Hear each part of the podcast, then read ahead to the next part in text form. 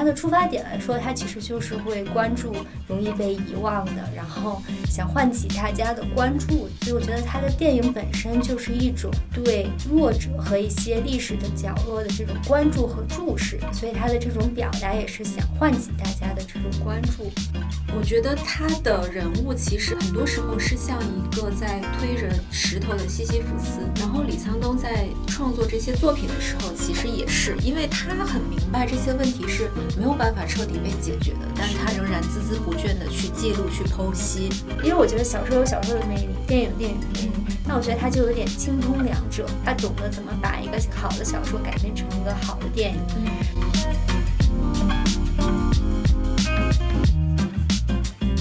聊边看，边看边聊。大家好，我是刚拔完智齿，现在说话还有点不利落的米烧王。大家好，我是马上要去韩国的瑶。哎，说到这期节目。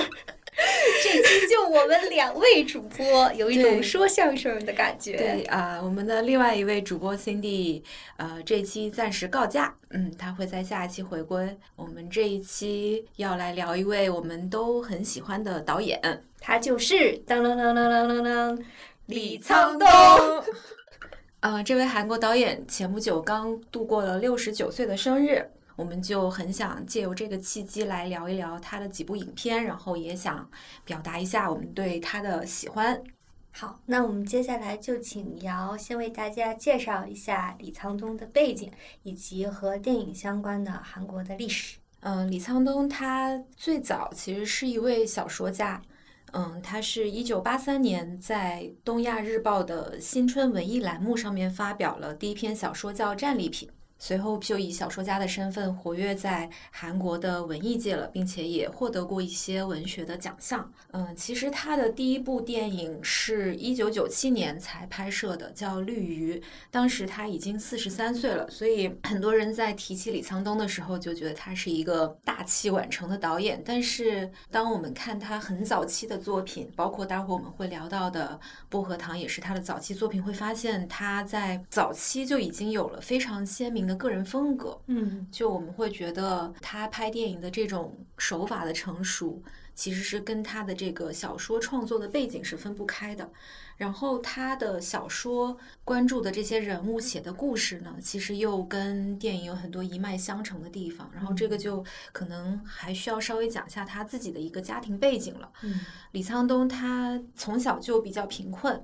然后再加上他父亲的这个左翼身份，所以在他成长的过程中。其实是有遇到过很多不如意的，甚至 在我们找资料的时候看到有这么一句话说，使他从五岁开始就意识到人生是地狱。就当我们看到这句话的时候，就能够理解，对，心痛之余也能够理解为什么他的作品总是带着一些痛苦的基调，但同时呢，又有很多充满希望的存在吧。嗯嗯，然后就回到他文艺创作的这件事情上，在九七年执导了处女座《绿鱼》之后，后来的二十六年间，他一共是拍了六部长片，其实并不算特别高产，但是可以说每一部都是精品，就包括了绿色三部曲，就是《绿鱼》《薄荷糖》和《绿洲》，嗯，以及后来的《密阳》和《诗》，然后这两部作品其实都是相对来说以女性主角。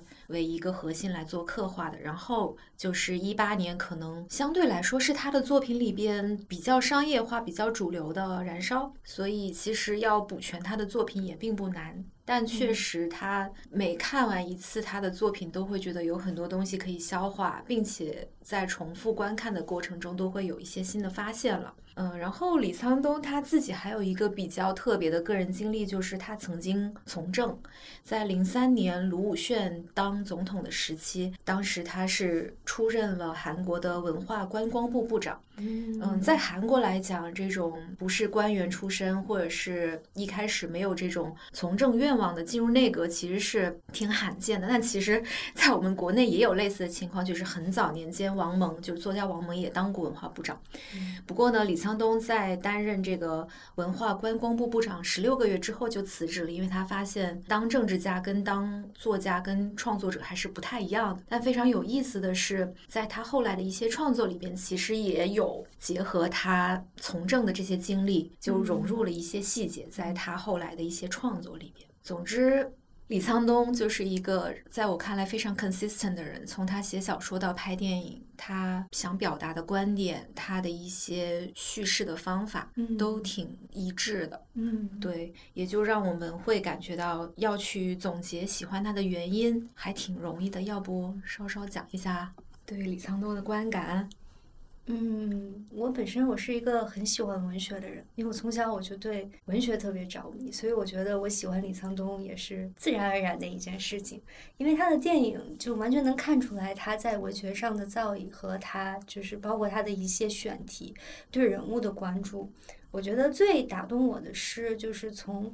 题材上来选择，他总是会选择一些。比如说历史中容易被遗忘的角落，或者是社会中会被遗忘的一些人群，他关注的总是比如说弱小又渺小的人，然后比如说残疾的人、老年的人，或者是比较柔弱的女性。他的出发点来说，他其实就是会关注容易被遗忘的，然后想唤起大家的关注。所以我觉得他的电影本身就是一种对弱者和一些历史的角落的这种关注和注视。所以他的这种表达也是想唤起大家的这种关注。所以我觉得从这一点出发，就他站的就比较高，因为我觉得这个就是一个导演本身很强的一个人文关怀。包括他关注的这些，就是描写人的苦难，他并不只是单单的在讲述，就是你从他的这个电影的镜头里面，你能感觉到他的目光是那种关切的目光，就他的电影是有温度的，所以我就觉得，就是你看他外表的形象是一个中年壮汉，但是其实他拍出的电影。虽然很残酷，但又很温柔，所以我就觉得每次我看他的电影，我都会被这种痛苦所击中，所以就感觉后劲儿特别大。对，然后我觉得还有一些很这个 general 的优点，就夸一夸，就我觉得他很嗯。很关注一些细节，这个后面我们可以通过我们想聊的那个三部电影聊。就我觉得他的细节呈现做的特别好，所以我觉得这个也来源于他就是作为一个小说家对生活、对人性观察的细致入微。其实一个小说家最重要的就是一个视角，就因为你想，我们都可能经历着差不多一样的生活，就算去采风，可能也就是去一些。没有去过的国家，没有去过的大陆，那为什么小说家可以捕捉出这样的细节，然后就讲出这样的故事？所以我觉得他的这个敏锐度是在这里的。所以呢，就正好结合我刚才说的第一点嘛，就我觉得之所以这些敏锐度本身也是在于他本身就有一颗就是敏感和关注这个的心，他才能看到这样多的细节。嗯，所以我就觉得这些细节可能作为一个观众你是很难捕捉或者是去记录下来，但是看到他的电影里面，我就觉得我很能感受到。对我我的观感也类似，就其实我们在上一次提到李沧东是北影节那期节目，当时我们是一起去看了《绿洲》嘛，嗯，当时也简单的对他做了一些评价。这一次准备节目的过程中，重新看他的这些长片，我仍然会非常钦佩李沧东。因为其实他是是那种看透了人性，但是仍然相信人。就因为刚刚我们讲他其实幼年的时候也经历过很多贫困和不如意，包括他成长的过程中也经历了韩国的这些社会和历史的巨变。其实他是有受到冲击的，嗯，但是他在写小说也好，拍电影也好，能够非常细致入微的去。展现这些在时代洪流里边被扭曲的所谓的这些被侮辱和被损害的人，但同时，你是能感觉到这些人，他是李沧东是愿意让一些哪怕微不足道的光亮照射在这些人身上，是。嗯，这你也是能看到这些人身上是有一些希望的，嗯，只不过说。最后，因为个人的选择也好，或者一些身不由己的现实原因，这些人可能会走向不太好的结局。但是，我觉得李沧东并没有让他的文艺作品走向一个很俗套的结局，就是他的死亡并不是一个结束。或者是你并不嗯能够把嗯死亡当做一个方法，嗯而更多的是死亡就是这些问题本身。对，特别是在嗯诗这里面，我觉得表现对，就是他，他其实就是这个问题的幽灵。我觉得他的人物其实很很多时候是像一个在推着石头的西西弗斯。然后李沧东在创作这些作品的时候，其实也是，因为他很明白这些问题是没有办法彻底被解决的，但是他仍然孜孜不倦地去记录、去剖析、去展现被这些问题影响的人，这个是嗯让我觉得特别钦佩的地方。嗯而且就像刚刚稍稍说，他其实是一个作者性特别强的导演，他有非常坚定的信念感。嗯我觉得这个也是能够帮助他用一个相对平和的心态去对待他创作的这些对象，包括对待他同剧组的演员，以及最后呈现出来的作品吧。嗯嗯，然后另外，呃，因为李沧东他早年写的小说是这几年被翻译成了中文版引进，就是我都有看过。嗯然后等于我其实是先看了他的电影，再回头去读他的小说。读他小说的时候，就会发现，哇，他真的整个语言体系、视觉体系。就虽然我们读小说更多看的是文字，但你读小说的时候是能够想象他的嗯这些文字如果拍成电影是什么样子的。嗯，然后看电影的时候，比如说看《薄荷糖》，就待会儿我们会详细的分析，你又能感觉到其实它就是一篇特别好的小说，你是能够想象，嗯嗯，这个电影它文字化是什么样子。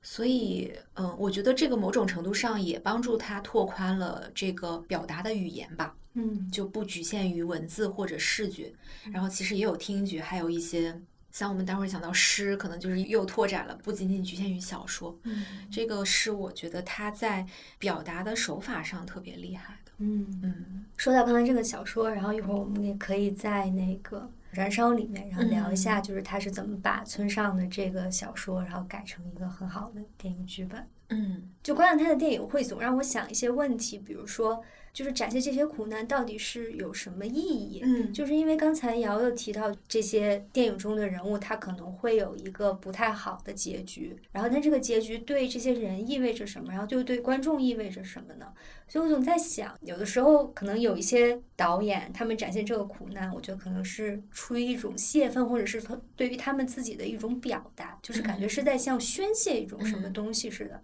但是我就觉得李沧东的这种展现，它不是一种就是从上而下的这种目光，就是说我只是从上往下看，觉得我是一种同情，就是啊你们怎么沦落到这个地步？他不是这样子的。就我觉得他整个的电影。让这个人走向这个结局，我觉得他一直是在关注、在追问，到底是什么使他变成了这样？为什么变成这样？他以后又怎么办？就是你嗯感觉他就是这种镜头连续这样往下走，就是一一串连续的追问。对的所以我就觉得，就是他不一定会给你提供一个答案，对然后它的结尾通常也是会有一些留白，然后让观众思考的空间。所以我就觉得，就这个，我觉得这种表述就文学性很强。对他，他片子就是最后就省略号。对，嗯嗯然后刚刚稍稍讲的这点，我就想引用一下李沧东自己的话吧，因为其实我觉得大家对他影片里边的这种可能相对来说比较沉重的主题，肯定是会留意到的。所以他在二零二二年卢米埃尔电影节大师班里边有解释过，嗯，就他为什么这么喜欢这么聚焦于刻画苦难。嗯嗯，他就说，有的时候总会有人问我，为什么总是在讲述苦难人物身上的故事？请大家相信，我并不是一位虐待狂。然后他说，因为这样的故事可以让我们回归到家庭观念，因为他自己就是在寒门长大的，然后他对于苦难并不陌生。然后他，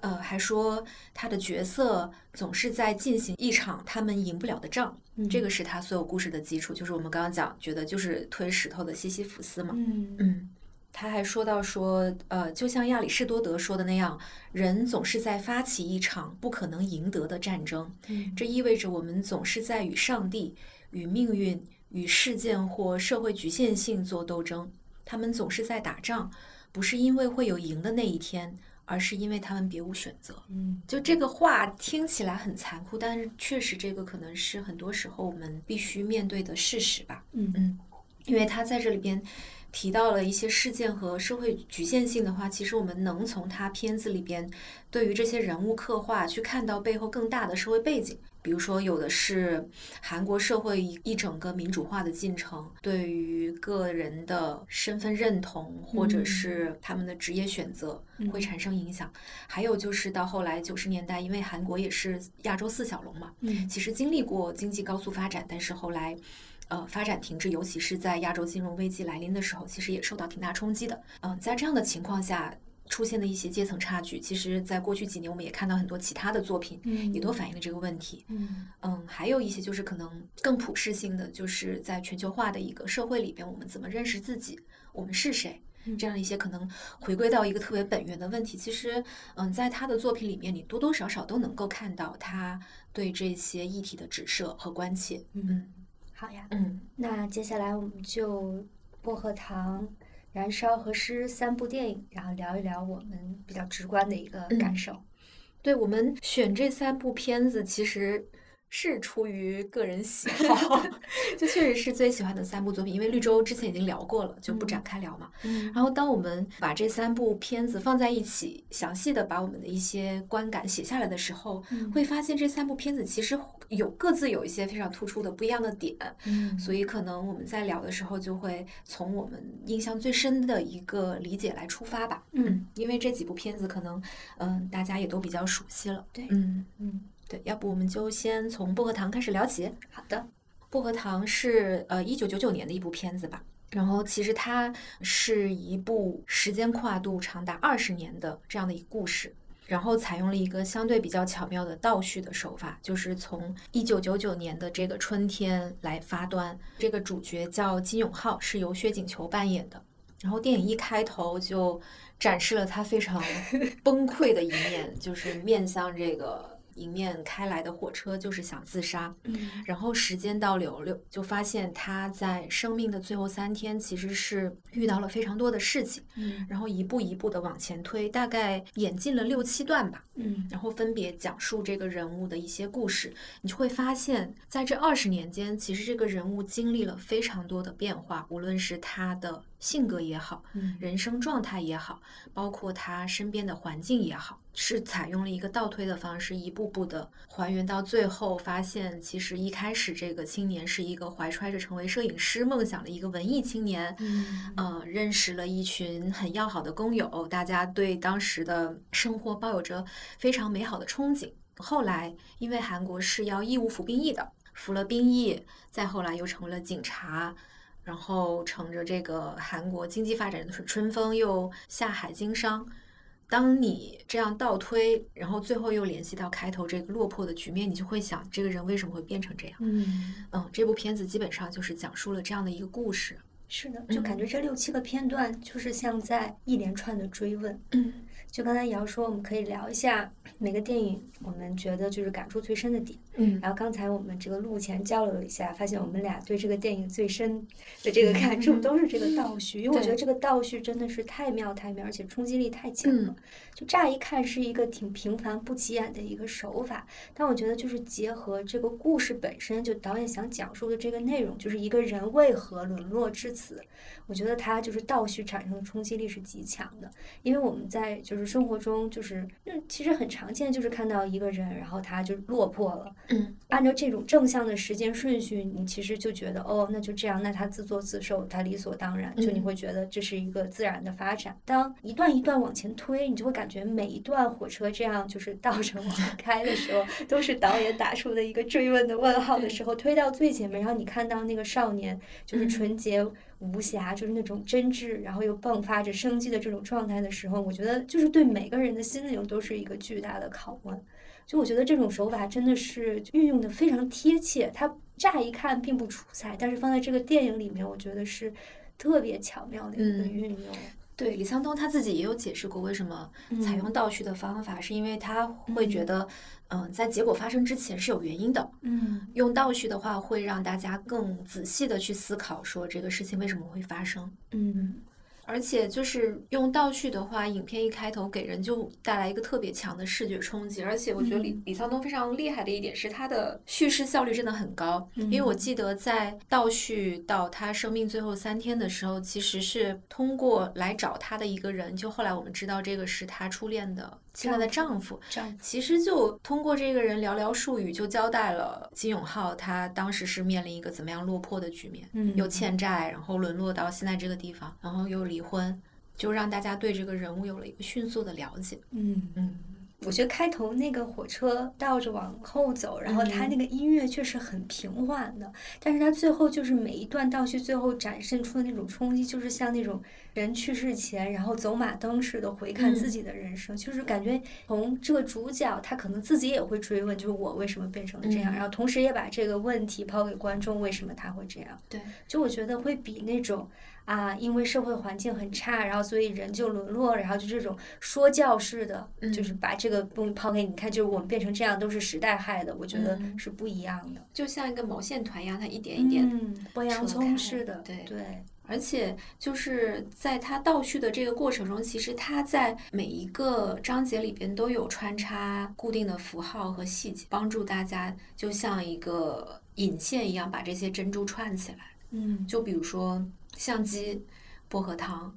嗯火车，火车，就这三个意象在后来的章节里边反复出现，其实在最开始就已经出现了。就是比如说相机和薄荷糖，某种程度上都代表着他很早对纯洁无瑕的爱情也好，或者嗯是梦想。还有就是人性中的那种善良。嗯嗯，因为说起薄荷糖，我觉得就是印象最深的那个场景，就是他的薄荷糖，嗯，他是想要拿着那，就好像是军队吹响了一个紧急的号角，让大家集合，然后他就来不及收拾。嗯他本来就已经很慢了，但是他还想带上他那盒薄荷糖，因为这个薄荷糖是这个女生每次写一封信就给他寄一颗，一颗一颗一颗那样嗯攒起来的。就我觉得这是多么，就是多么纯真的这种感情，积累下来的一盒糖，然嗯后就在慌乱中被打散了。就因为外面有这个号角，大家都拼命的冲出他们的那个宿舍，然后就把这个薄荷糖全都踩碎了，一角嗯一脚一脚的踩碎了。对就踩碎了他的梦想。嗯就那场戏踩碎薄荷糖之后，嗯他也跟女朋友就远远的见了一面，然后再后来在执行任务的时候，他在黑暗中就出现幻觉，意外的打死了一个女学生。嗯我觉得就是他打死女学生的这情节安排，其实跟踩碎薄荷糖就呼应起来了，都是在那一刻他生命里边最初的相信的美好的东西就破碎了。哎，这个就让我想起那个叶芝写了一个诗，他这个诗是我上高中那个 文学课 英文老师教的，就他意思就是说。当然，我只能用英文复述，但是我还用英文背的，就是什么 “Shall I the heavens in borders cloth” 那个啊意思就是说我把就是各种美好的这种光亮啊、颜色啊都编织成一个毯子，但是我很穷，就是 But I being poor only have my dreams. I have spread a cloth under your feet, tread softly because you tread on my dreams. 就我把我所有美好的东西都编织成在这个毯子里面，然后我现在把这个，因为我太穷了，只能把这个毯子铺在你的面前，嗯所以就说如果你要踩的话，请你轻轻的踩，因为你踩的就是我的梦想。嗯，所以我就看到这个薄荷糖，我我就这种感觉，就我嗯觉得。就是它是一个凝结了这么多美好的东西，然后包括回忆，包括那种纯纯真的感情，然后就被这样踩碎了。碾碎了。我就觉我就觉得，就是其实这个镜头它很简单，但我就觉得就是当时给我的冲击力就很强。而且就是当时碾碎的是他的这些战友啊，对，然后你能想到，就是这个战友背后代表的是军队，然后和体制，嗯就某种程度上也是他被这个体制所压垮了，就像后面很经常出现的这些火车一样，就是就是被时代的洪流碾压，滚滚向前，然后他就被被遗忘了。火车其实我觉得也是一个就文学性很强的一个隐喻，就本身它就是这种你想象这种巨大的喷气火车，然后嗯它。就是因为它质量很大，然后它动起来就那种强大的这种惯性不可停下来的这种感觉，然后包括它钢铁的这种材质，嗯就是这种无情的碾压，然后就是一种一往向前，然后不可阻挡这种感觉。所以就是我觉得开头就是他在那个铁轨上，然后被这个火车碾压，我觉得嗯一定程度上就奠定了这种基调。是的，嗯，嗯，就这意象选的好，就真的很好。就它又是个记忆的列车，又是一个历史的列车。嗯，嗯，对，相机也是，因为，嗯、影片开头，当她初恋的丈夫把这个相机交给她的时候，她是毫不犹豫的就把这个相机给当掉了，是的，而且这个相机里边是有一卷儿拍过的胶卷儿的，她也没有去留恋到底拍了什么。然后这个相机其实是当年退伍了，成为警察了，她的初恋找到她，想把这个相机送给她，她没有要。嗯所以我觉得那个时候是他已经知道自己没有资格再去享受这样的美好了。嗯嗯，因为跟相机相对应的是手嘛，嗯，你就想你按下快门的手，跟你开枪的手都是同一双手，跟你教训这些犯人或者是当时所谓的 dissidents 嗯是同一双手，嗯然后手又连你的血管又连接着你的心脏。嗯，其实它是一个特别好的意象，然后也是留意到说手的这个细节，其实是有出现在过他以前的一个小说里面的，哦嗯，叫《大雪纷飞的日子》。嗯嗯，就是包括这个初恋女友来去见他这个情节，也是在这个小说里面出现过。我刚才就嗯想说，我就觉得就是关于手，就是那个初恋女友和他关于手的这段对话，文学性特别强，果然就出现在小说。他就说你的手是一双温柔的手，嗯然后看到就是有这么温柔温柔的一双手的人，一定是一个温柔的人。嗯就这个话就是在他刚刚殴打完犯人。之后，然后他的手被这个对，就是排泄物污染之后，他怎么洗也洗不干净的一双手，然后后面就紧接着这段话，我就觉嗯得，就我觉得这一看就是一个小说的写法，但是放在电影里面很受用。对，就 是他对于人的这个身体的刻画，就真的也特别妙。因为除了手之外，他还有给到的一个描写是腿。嗯嗯，因为金永浩他是在当兵，然后在黑暗中，嗯，可应该是被误伤了。好像是被队友开枪还是对然后当时他都不知道自己受伤了，他就只喊着说自己的靴子里边怎么流了这么多水啊！啊，就那一幕是我看整个片子哦最揪心的，后来发现是血，嗯然后就因为受伤，所以后来他的腿就再也没有完全的复原过。所以在抓捕犯人的时候，他也是靠队友 carry，嗯嗯对，其实也是有一点影射了这个人其实已经被伤害了，无论是身体上还是心灵上，是就都在提醒观众，他已嗯经变成了一个残缺的的人。了，对，而且是一个不嗯可逆的、再也回不去的一个嗯状态。就是感觉这种细节运用的很巧妙的话，嗯。就是就是润物细无声的感觉，就不会说我是强把这些东西就是强行刻画成一个意象，然后扔给你，然后就是那种所谓我们看电影会经常有那种说教性很嗯。强的这种，我觉得他就是以情动人，对，嗯，然后产生这种感化的力量，嗯，嗯。好像我们印象比较深的都是他在部队和当警察的时候，因为他后来经商，其实也有过一些跟之前的状态对比，但是印象我觉得好像没有那么深，相对来说。嗯，你有留下什么比较深的印象的吗？我觉得经商那几段感觉就已经是展现他比较残暴嗯，的那几点了，就已经彻底被扭曲了。对，所以其实就没有打动我的点，因为我记得就是他变成一个很无情的人，嗯，其实并不喜欢这个女生，但可能就是嗯贪图一些好处，然后觉得就是可能觉得自己也已经配不上更好的人嗯了吧。可是就是这个女生她本身也很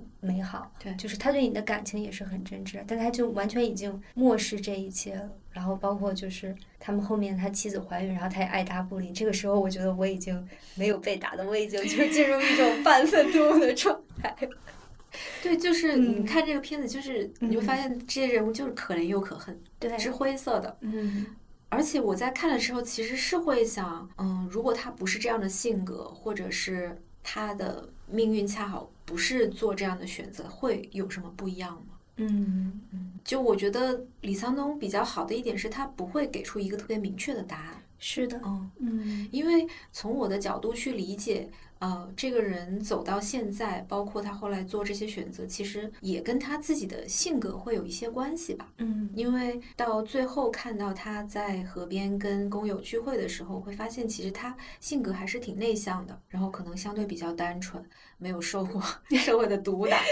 但是呢，因为就是你去当兵是迫不得已的，然后你又刚好赶上了这么一个颠覆时代的大事件，其实会真的会把你这个人彻底的改变。嗯，嗯然后你进入体制之后，你就被这个体制所异化了。扭曲了，嗯然后你可能就会说服自己说这一切都是合理的。你也就可以理解为什么后来他经商，因为经商对于他来说就是有一个非常标准的衡量，就是挣钱就是他的唯一目的。嗯，但是呢，所以他经商失败的时候就彻底的兵败如山倒，因为嗯就是他唯一赖以生存的证明他存在价值的东西就没有了。嗯，我觉得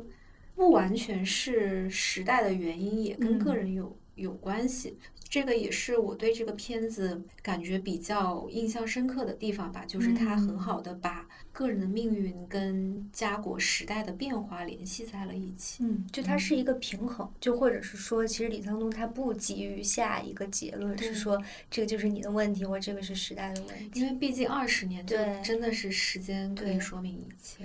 嗯，就瑶刚才提到这个选择，就让我想到，其实就是因为我本人学日语嘛，就有点嗯跑题。就学日语，我们有时候会玩那种视觉小说，嗯就是很多著名的动漫都是那种视觉小说改编的，嗯然后它基本上就是有这种多结局发展。所以它就是有那种分线剧情嘛，嗯就是它到了一个节点上，它就会让你做出选择，然后做出选择之后，它就会让你故事就会开一个不同嗯方向发展。所以我在想，其实这个倒叙，我觉得每一次倒叙，它中间不都是有一个那个有悠扬音乐，然后火车嗯缓缓向后退的那个场景嘛？就我觉得其实它好像就是。故意的设计就是一种精心的设计吧，就是说恰好把人生分成了这种关键节点的这几段，然后每一段其实都是在其实都能看到，就比如说时代是什么样，个人有什么样的选择，然后这个嗯。人他做出了什么选择，对，就这个设计其实跟倒叙结合在一起，其实反而就一点一节一节一节的分开了，而且它倒叙其实也并不纯然是一个线性的关系，因为它嗯。开头结尾都是回到了同一个场景，你又可以把它嗯。想象成一个环形。对，嗯，嗯尤其是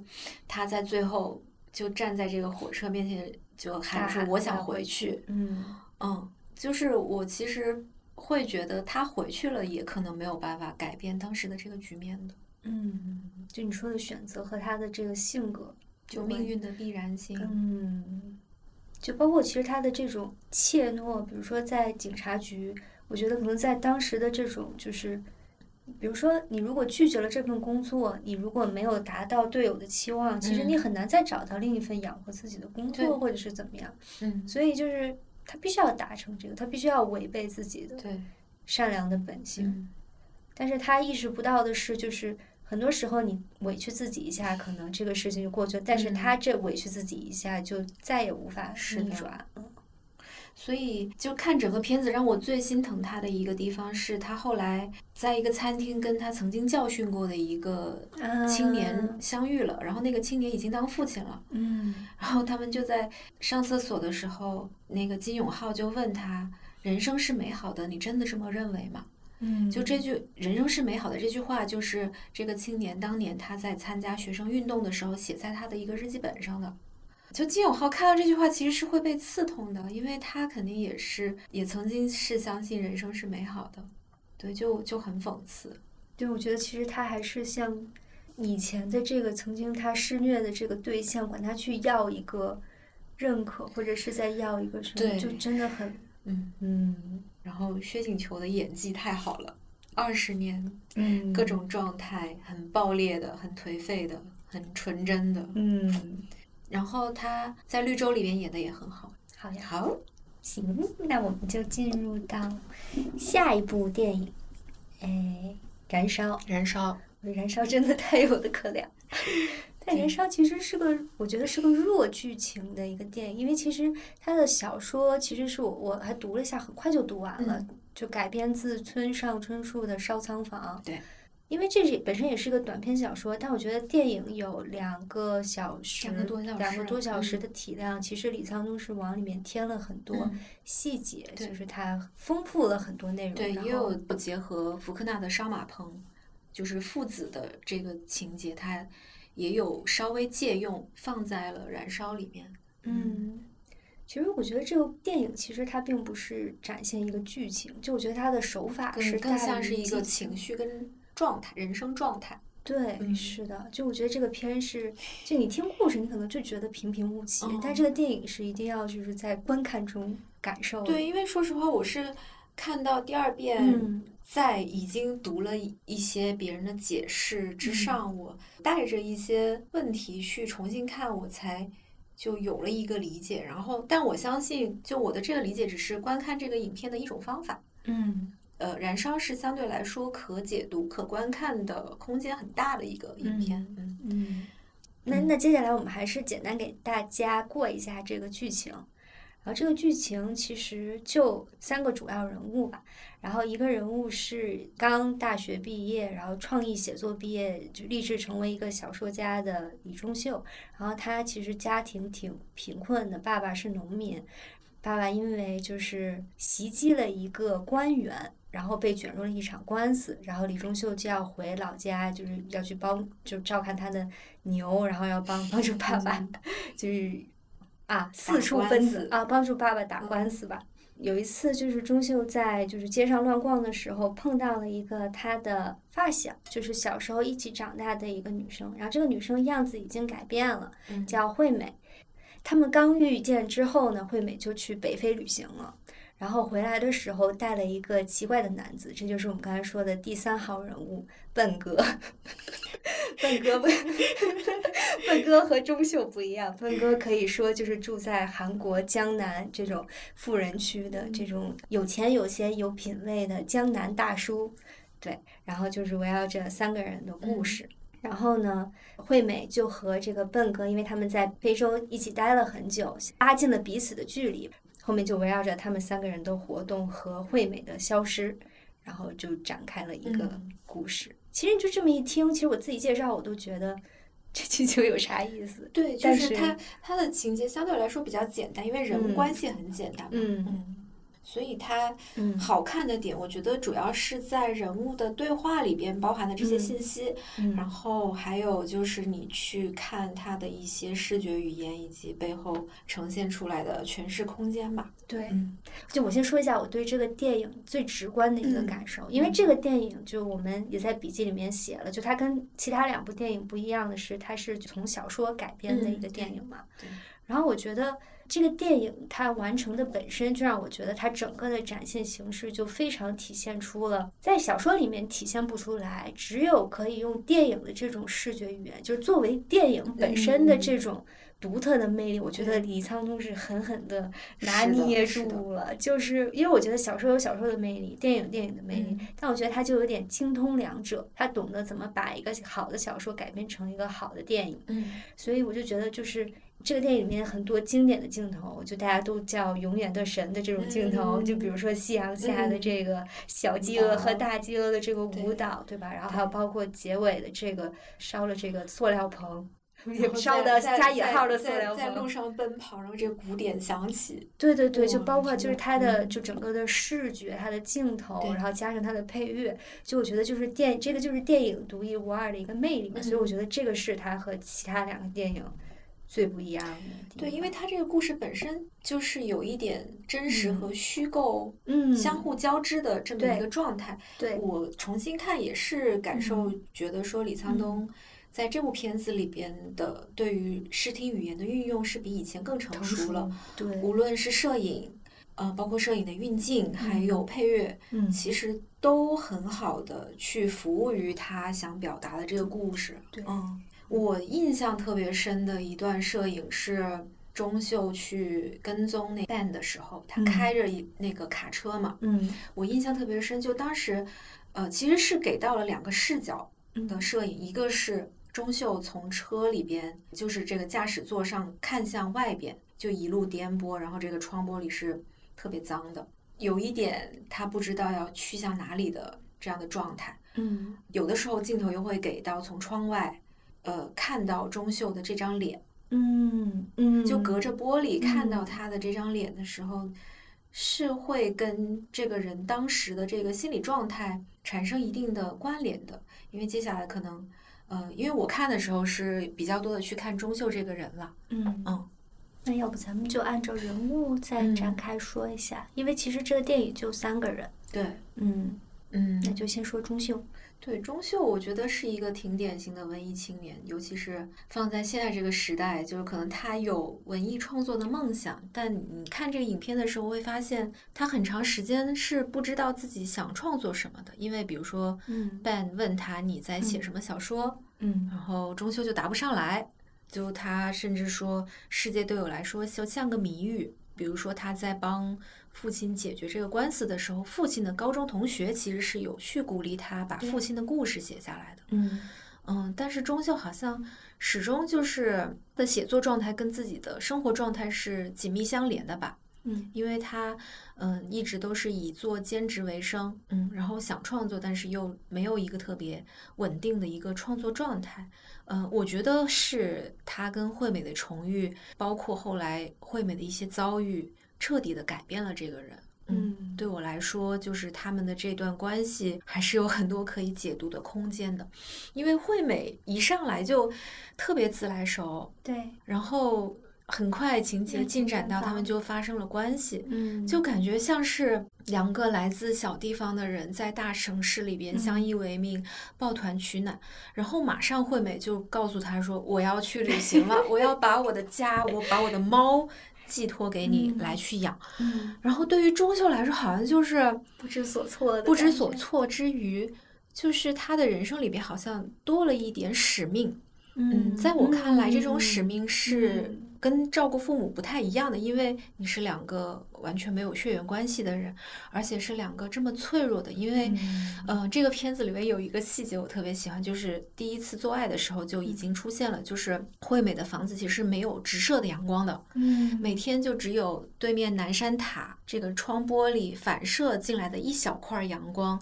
能够照射在这个狭小出租屋的这个墙壁上。就看到这个片段，会让我想起《绿洲》里边的桥段，啊会特别温柔。啊嗯，然后呢，你就能够感觉到，哇，这两个人的关系就真的是很脆弱，就像两棵一开始很弱小的树苗，嗯一点关系都没有，很偶然的就扎根于一块非常贫瘠的土地。嗯，然后要凭借这个很短暂的，可能就是二手阳光来去成长，嗯，就当时会会让我产生这种感觉吧。然后另外一点，钟秀可能会被惠美吸引的，就是他们第一次去吃饭喝酒，惠美就很开始长长篇大论嗯说那个 little hunger 和 great hunger。嗯他说，就非洲的传说里边说，little hunger 就是你的一些可能生理的饥饿，你要填饱肚子；对然后 great hunger 就是你人生的意义是什么。啊，其实就是马斯洛那个，金字塔的简化版本，顶尖的。对对，然后我觉得钟秀当时哇，真的一脸懵逼，就他其实在这个片子里边，大部分的表情都是一脸懵逼，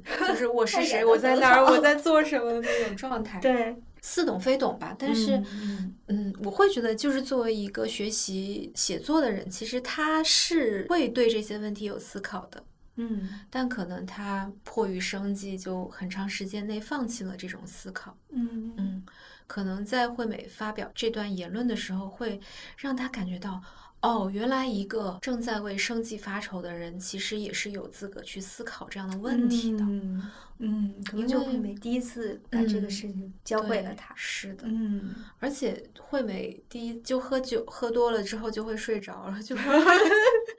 有点像有些人，像有些人，我当时看时候啊，就可能钟秀也能感觉到一点信任吧。嗯嗯，就是一个很长时间没有见的人，他自己都没有太有印象的人，就这么容易的交付出了这种信任，会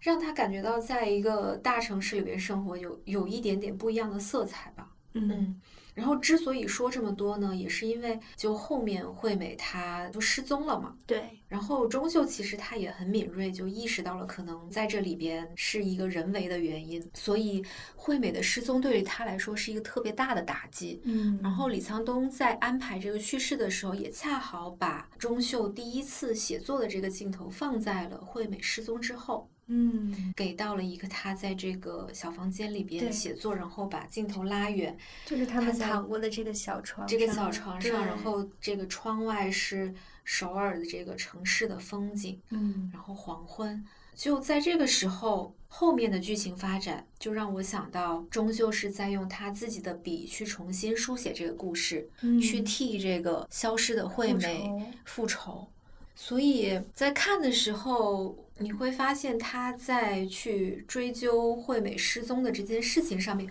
有一些特别不合情理的地方。嗯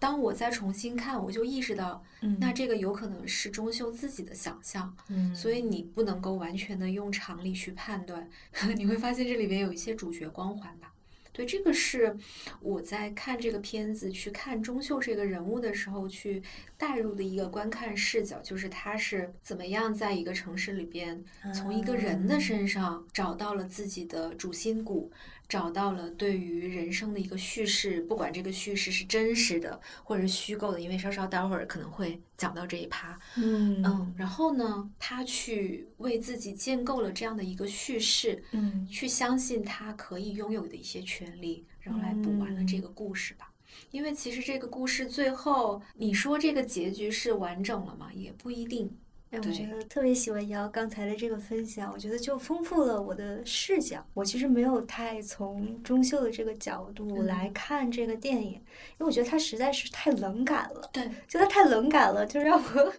让我很难带入进去。因为我觉得就这个冷感的设计，我觉得也挺好，因为他是一个小说家，嗯，就我觉得小说家有的时候就是要这种冷静敏锐的去观察嘛，嗯。所以我觉得他对我来说就像是一个观察者，就虽然嗯。他会有一些茫然，就他总是一种不知所措的。去观察很多东西，但是他又是敏锐的，这也是为什么他第一次去笨哥家，他就嗯。发现了为什么这个人家有一哎。些奇奇怪怪的东西，哎。为什么会有一个人体的骷髅在那里，卫生间里为什么会有这种奇怪的东西，包括就是惠美的失踪，他也能敏锐的捕捉到这些细节，把它串起来。所以我觉得就这些地方都是很连贯一致的，也能看出来，就是不管是这个小说也好，还是李沧东对这个改编也好，对这个人物的塑造，它逻辑性是很强的，就这些地方都很 consistent。对，因为原著小说里边的人物其实他没有非常明确的人物性格，对，就他这个人物就是非常虚的。嗯，所以，就我看的时候会觉得钟秀这个人物其实跟嗯我们生活中很多会遇到的人很类似，就是他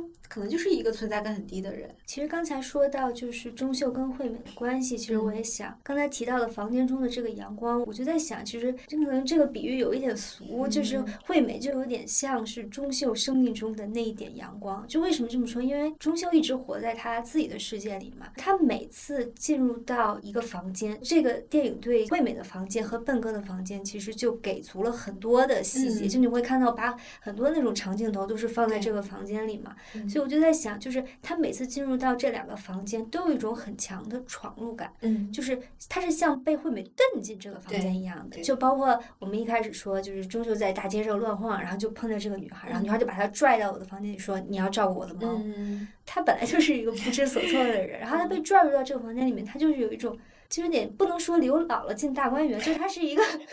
很陌生的、很陌生的被闯，就是哦被拽到了这里面。然后他就观察，就比如说在惠美的房间里面，他第一次感受到了，就虽然惠美在抱怨这个房间很不好，但对他来说，这是他第一次可以看到，就是这个窗外面居然可以看到台，它是一个有 view 的房间。嗯，第二次又被惠美拽入到这个江南笨哥的这个大豪宅里面，他又是那种不知所措，然后嗯又一次的去，你知道吗？就好像就是你给了 AI 一个新的 database，AI 就到处去哦，在这个我也没见过，那也没见过，然后他就是眼睛去会去扫，嗯然后去感受、去捕捉，就是他的这种全新的体验，我觉得就是。因为生命中出现了这个惠美，惠美把他强行嗯拉进来的，嗯，就觉得哎很有意思。要不讲讲惠美吧？嗯，我挺喜欢惠美这个、角色，因为对，因为我觉得她特别感性，就我觉得就是她是用身体和心灵去感受生活，然后就是那嗯。种随心所欲不逾矩活着的一个嗯。女性，所以我觉得她作为一个电影或者小说塑造的人物，我觉得就是会比这个冷感冰冰的 钟秀大哥吸引我很多就是两个对立面感觉。对对对，所以嗯。其实我看电影的时候，其实我很关注惠美。嗯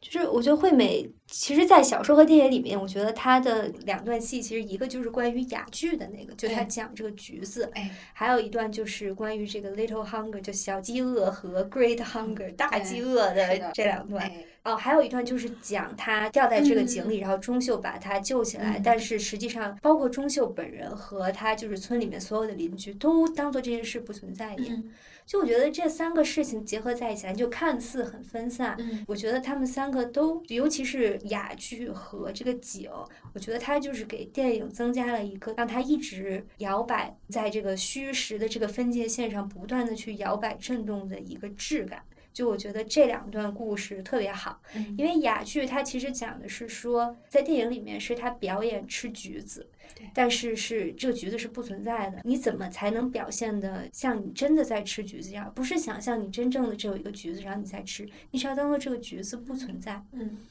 然后到后面那段景，包括那个像薛定谔的猫一样不存在这两段，就我觉得它也是就是摇摆在虚实之间。景的这一段就特别像是记忆和现实中的这种摇摆，因为就会想起加代私货《My Little Airport》的一个歌词：“回忆只有两个人记得才是真实。”惠美她自己她一直就是主张说这个景是存在的。我确实是掉在里面，我哭了很长时间，我很害怕，我就觉得我再也从这个井里出不来了。这个时候，钟秀把我救出来，他就像我生命中的一道光一样。就我觉得这个就是他的记忆、回忆和现实的一个就是虚实的这种对比。因为你在记忆里面，如果没有人证实。去 verify，去 validate 你的这些记忆，就是你会觉得，哎，这个是不是我的一个梦？这个是不是我的一个幻想？这个是不是我的就是过眼云烟一般的一缕思绪？嗯，就是我觉得他是想要这种外界的认证，我想被别人看见，我想被别人关注，我想被别人关心，想被别人了解，但是这些惠美都是没有的。嗯，所以他的这个记忆就好像是。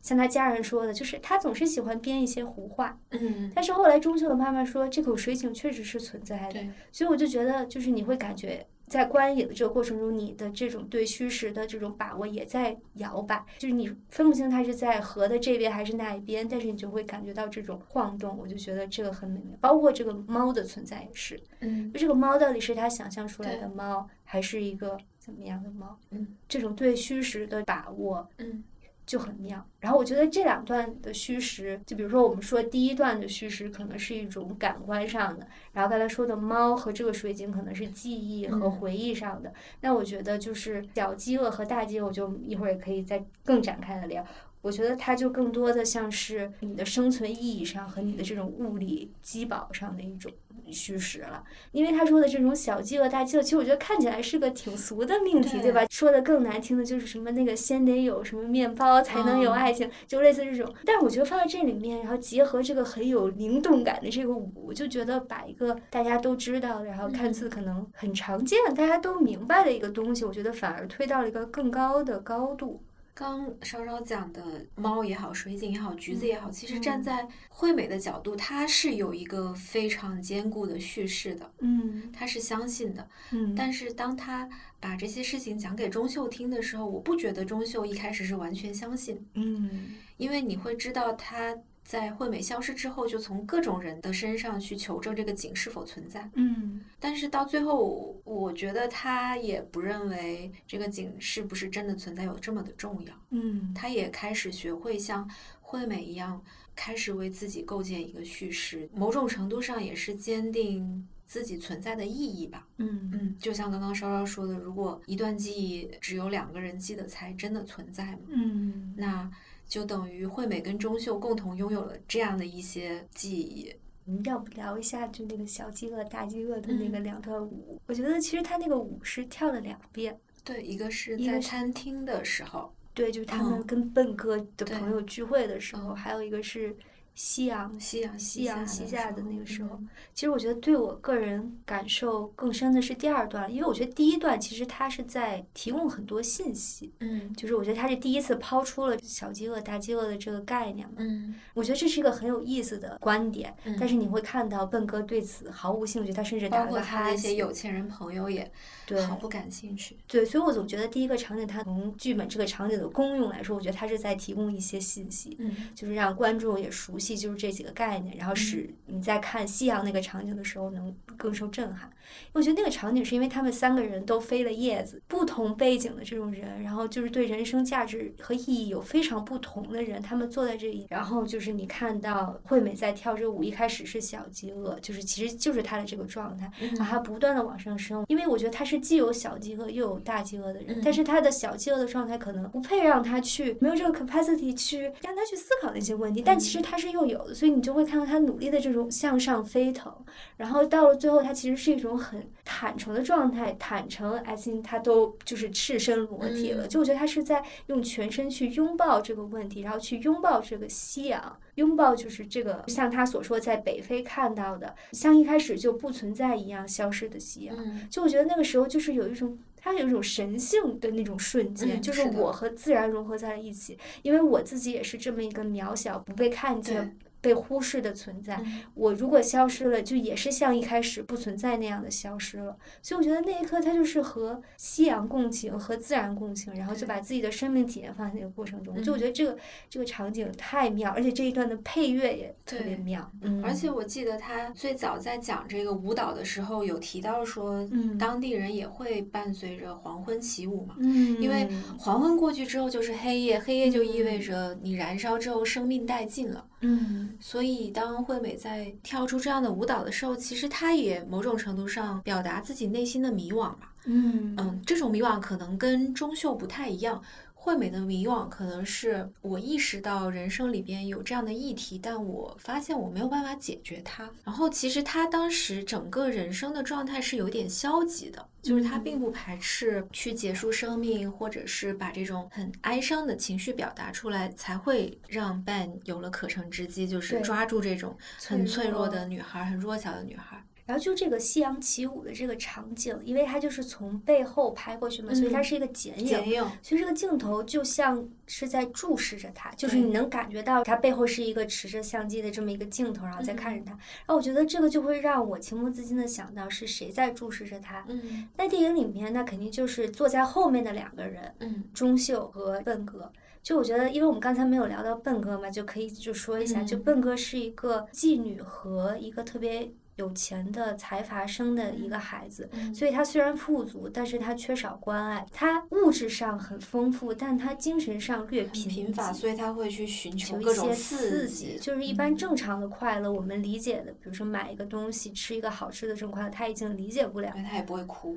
对，吃饭就像是献祭。嗯。对，就是他吃的食物是他做的祭品，这种。就我觉得他说的这句话毛骨悚然，但我觉得这也是小，这因为这句话我看了还是从小说里面摘抄的，原封不动的拿过来。我觉得这句话写的特别好，就是他说他喜欢烧这种一文不值的别人的这个塑料棚，就是要在烧的这个感觉里面才能找到让灵魂深处吧，就骨骼深处、心脏这里发出的贝斯声音。嗯，就我觉得贝斯这种低沉但是又很这种方 y 其实它是一个很好听的声。声音了，所以我就觉得，就是这句话让我觉得很恐怖，就是他让我想起来，他是一种毛骨悚然的感觉。这样的人在注视着前面，觉得为意义挣扎而痛苦，表现自己迷惘的这种人，我觉得就是。很讽刺，他为这些意义而迷茫，然后笨就是完全是已经，他根本就没有意义，他是要靠一种很极端的方式，然后寻找一种更扭曲的意义。就前面展现的这种美和他后面这种扭曲的丑恶，就我觉得是没有在镜头中表现出来，但是又在镜头之外能让观众感受到了。就我觉得这种呈现很厉害，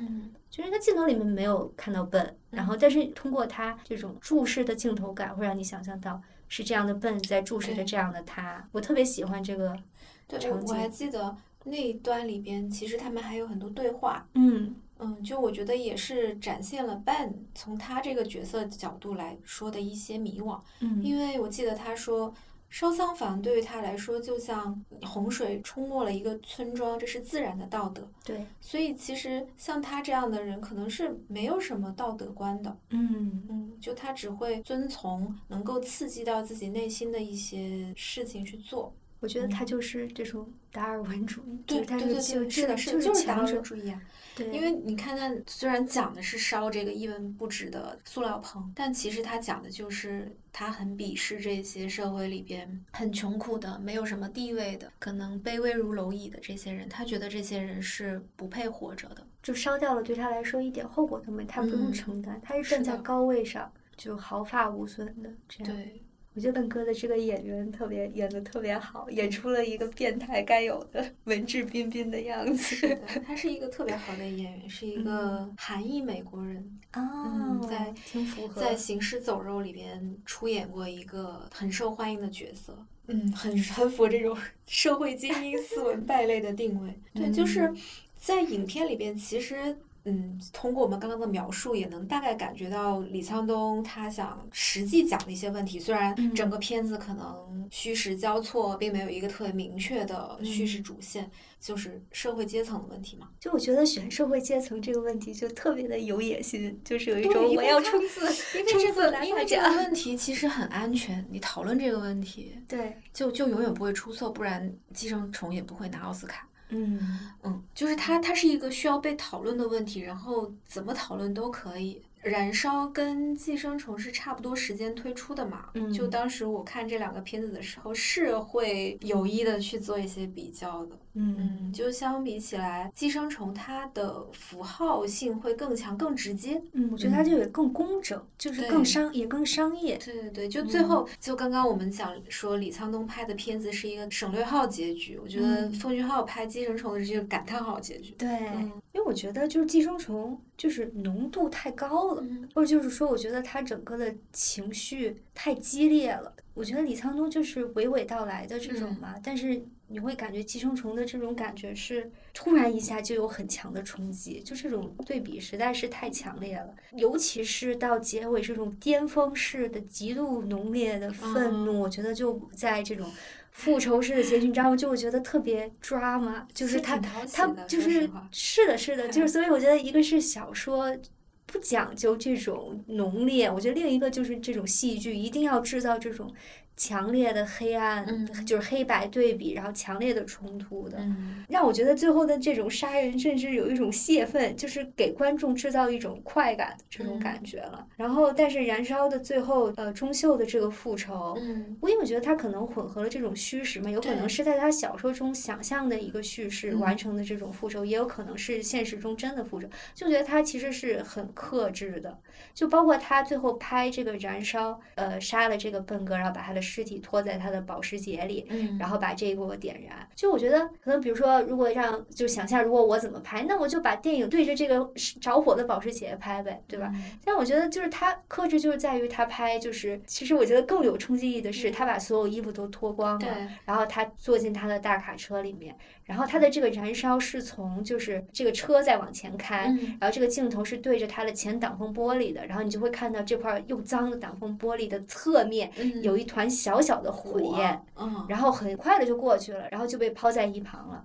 就我觉得这种处理，其实如果我们说就是这个故事需要一个小高潮的话，其实你是要花很大的笔墨去展现这种大火燃烧。你想它的视觉冲击多强？我觉得李沧东他就厉害在于他不需要，就是因为他我觉得他前面的东西他已经展示的非常好了，他不需要就是把这个火一个很典型的元元素把它放大到那么极致，然后去让观众感觉到那种燃烧、愤怒。嗯就我觉得这一点是很巧妙的。而且我记得那一嗯。段里边配乐也用的特别好，它嗯。不是还有一段是那个钟秀在奔跑嘛，啊，然后也想起了贝斯和鼓点，然后值得一提的是这个哦。片子的配乐我还挺喜欢的，就是它嗯。又有一点世界，又有一点民族，然后挺神秘，然后还有一点点佛教的感觉。嗯。然后就很神秘，然后到最后又，我记得还有一个镜头是转回他在惠美的房间里边想着他自慰嘛，嗯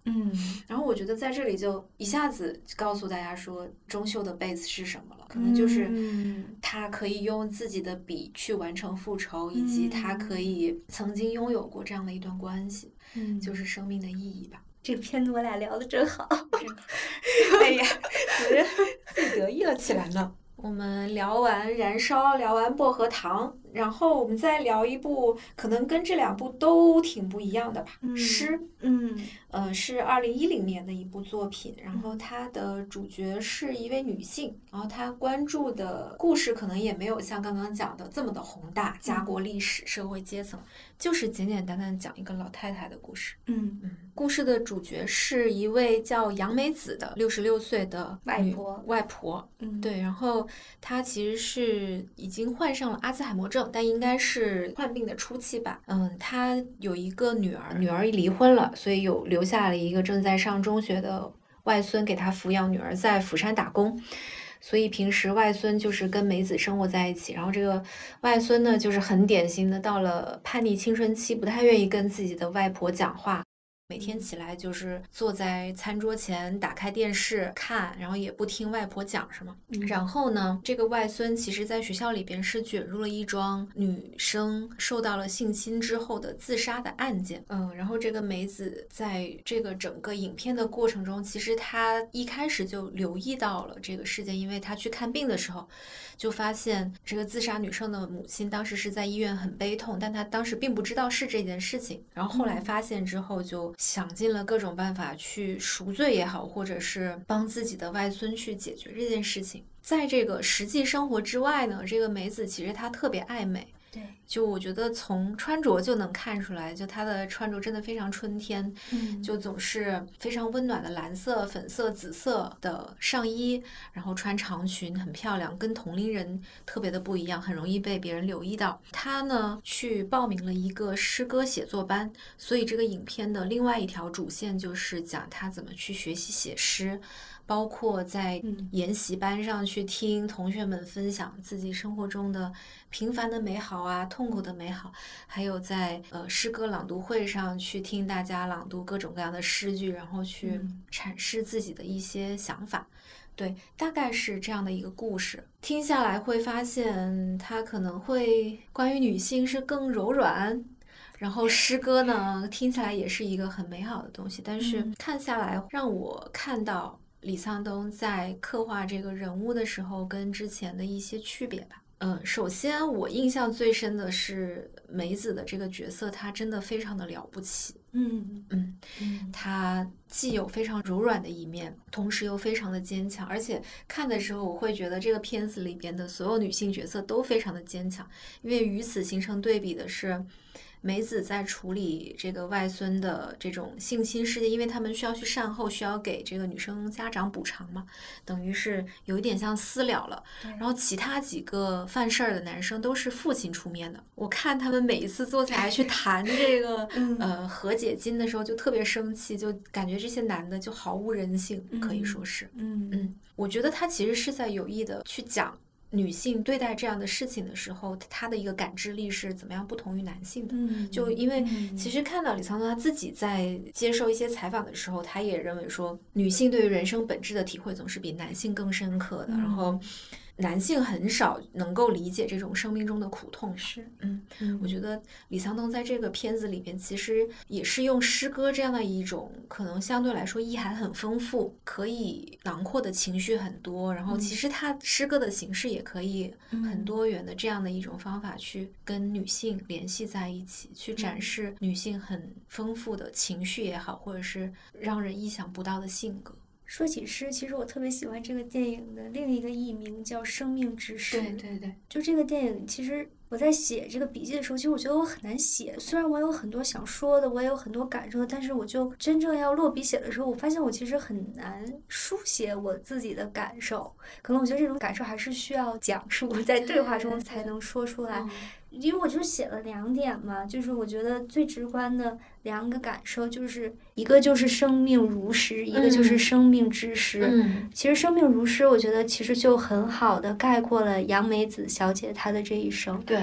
然后生命之诗，其实我觉得就是这个总结了这个电影的结尾。她一是用她自己生命的这些体验和经历和感情，二是用她就真正是用自己的生命，然后书就了这个诗。所以我就觉得我。看了这个电影，就写就是生命如诗和生命之诗这两个点。他对这个，我觉得就他能刻画出这个形象。因为我看李沧东说他想象这个老奶奶形象的时候，他就觉得这个老奶奶一定要爱美。就是他给他设计的时候，就是说要给他就是总是戴一个帽子，然后戴一个匹配的这种围巾，然后就能看出来就是他是那种对美很有感知力的，然后。就是虽然年龄很大，但是你会感觉到他生命很有活力，天生就是一个诗人，天生就有一颗像诗人一样敏感的心的这样一个老太太。所以我觉得，就是她会写诗，和她就是在生活中容易感受到痛苦和美这两点都是紧密结合在一起的。之所以她从小就被老师说，哎，其实你长大会变成诗人哦，嗯，就是因为她很善于去捕捉这些美好的东西。那同时相反。他的这种敏感也会让他异于常人的去更能体会别人的痛苦，所以我觉得就刚才说的，就是李沧东他其实想展现就是男性和女性在共情力上的这个偏差，其实就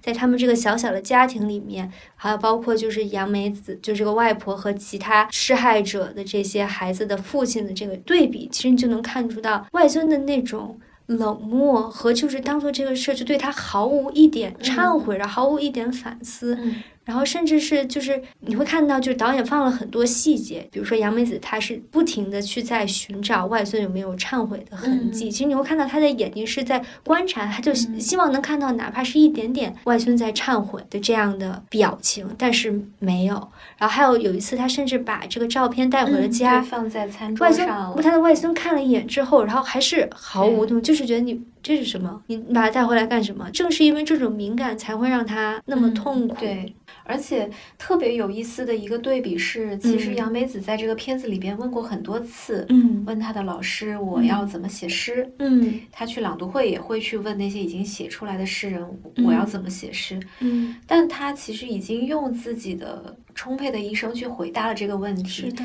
因为在那个诗歌学习的课程结束，其实老师是要求他们每个人交一份作业的，嗯，最后发现只有杨梅子一个人交了，嗯，所以有的时候看他问我怎么写诗，其实是在问我怎么过好这一生，然后最后你也看到他交出来的这个作品，其实是承载了他这段时间所经历的，或者是他作为一个女性所感受到的痛苦，他想象得到的痛苦。嗯，都是跟他的整个人生紧紧关联的。嗯嗯，我觉得导演在除了讲杨梅子的故事之外，其实也是在讲诗歌创作这件事情吧。嗯，就是它对于我们来说到底意味着什么？它可能就是你的人生的投射，它就是你对于自己的情绪也好，或者是经历也好的一个反思。总结，有的人可能会愿意去思考，愿意去观看自己的内心，呃，愿意去跟外界保持一个联系，比如说去听鸟叫啊，去在树下发呆，别人都觉得这个人不太正常，就因为你有了这种触觉，有了这种反思能力，你可能就能够写出来一些什么东西。嗯，相反的，你可能没有很认真的去对待自己的人生的话，你可能最后就什么都写不出来。而且我有留意到，嗯，相比起其他的影片，就是李沧东在诗里边他出现的角色相对是比较多的，嗯，然后因为他比如说在诗歌写作课还有朗诵会上，其实出现好多好多个人，然后我就会联想到冰口龙介，你知道吗？对，我在想，其实他是有刻意的通过这种陌生人、这种路人去展现这个世界的价值的多元，嗯，从而去说明诗歌存在的必要，然后诗歌生命力延续的一个原因吧。嗯，确实是跟他的其他片子不太一样。就像我们可能读一个小说，会有一个很固定的主线，一个很固定的人物，但是你在朗读一首诗的时候，你可能在里边感受到的情绪是会发生变化的，意象是会发生变化，甚至诗歌的节奏也会发生变化。嗯，这个是我。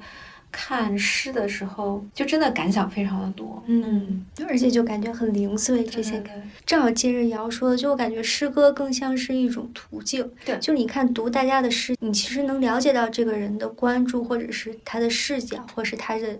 一个性格的。其实你就看他们，就这个诗歌朗读会上，大家朗读的诗都特别有意思，然后包括大家分享他们这些经历，对，是。嗯，所以就是刚才说的多元这一点，其实我没有想到，我就觉得，嗯，因为你还记得他在诗歌朗读会不是还认识了一个警察吗？啊，然后一开始这个警察第一次出现是腿受伤，然后上去念，一直在讲黄段子，对，还讲黄段子，然后结果发现他是个警察，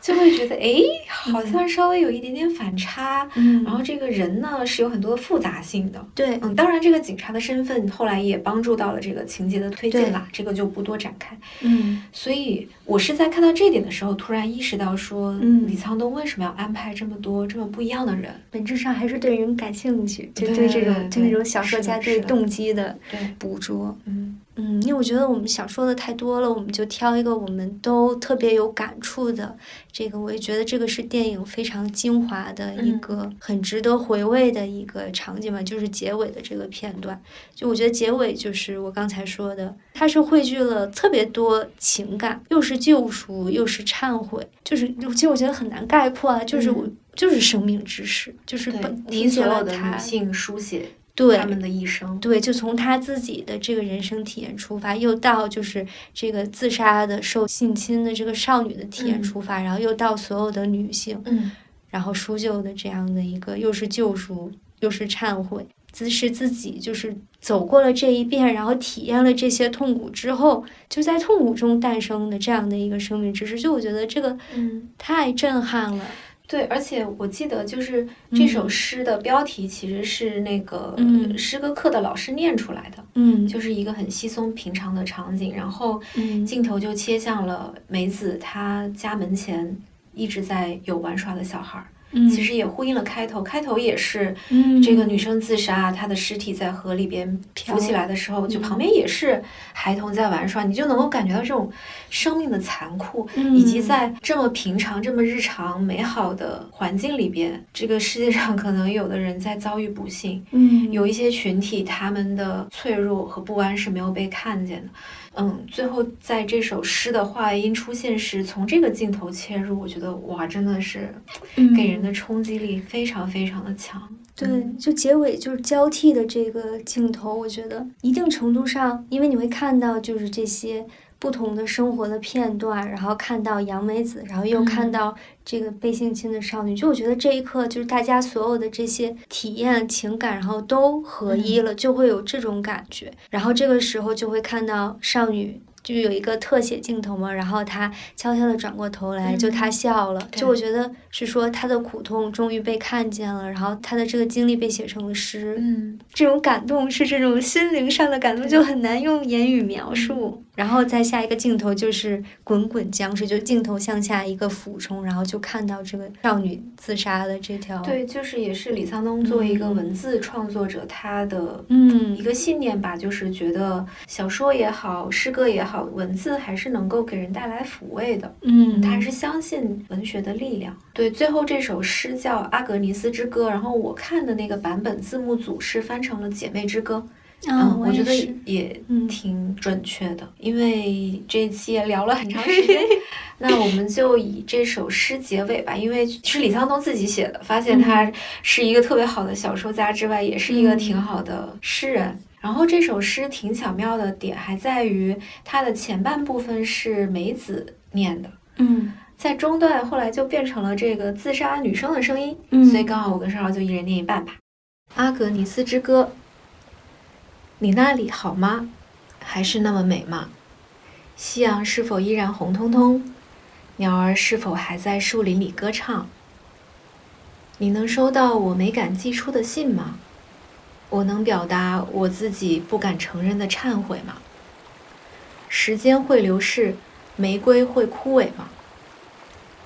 现在是道别的时候，像一阵清风吹过，像影子，对从未许下的承诺，对一直掩藏的爱意。对轻抚我疲惫脚踝的小草，以及跟随着我的小脚印，是时候道别了。随着黑暗的降临，蜡烛会再次点燃吗？我祈祷，没有人在哭泣。我想告诉你，我是多么深深的爱着你，在仲夏无尽的等待，一条昔日的小路，就像父亲的面容。即使孤独的野花悄然消逝。我爱得多么深，每当隐约听到你的歌声，我的心就狂野悸动。我祝福你，在渡过漆黑的河流前，用我灵魂的最后一丝气息。我开始做梦，一个充满阳光的早晨。我再次醒来，在炫目的日光下。我看到了你，站在我身旁。哇，呱唧呱唧呱唧呱唧呱唧呱唧。对，然后我们在录制这期节目的时候，也看到北影节公布了第一批的片单，然后发现诗也会在北影节上映。然后像李沧东其他的作品《绿洲》和《薄荷糖》也经之前也经常会在资料馆上映，嗯所以大家如果有机会的话，还是非常希望大家能够去影院观看吧。嗯，非常值得把它的画面放大、音乐放大，细细的去品味其中的细节。好的。那如果大家喜欢我们的节目，也不要忘记点一个关注，然后分享给你的朋友和家人吧。也不要忘记给我们留言，或者告诉我们你想听什么样的题材、什么样的导演。好呀，那我们这一期就聊到这儿，好，嗯。谢谢大家，谢谢大家，拜拜拜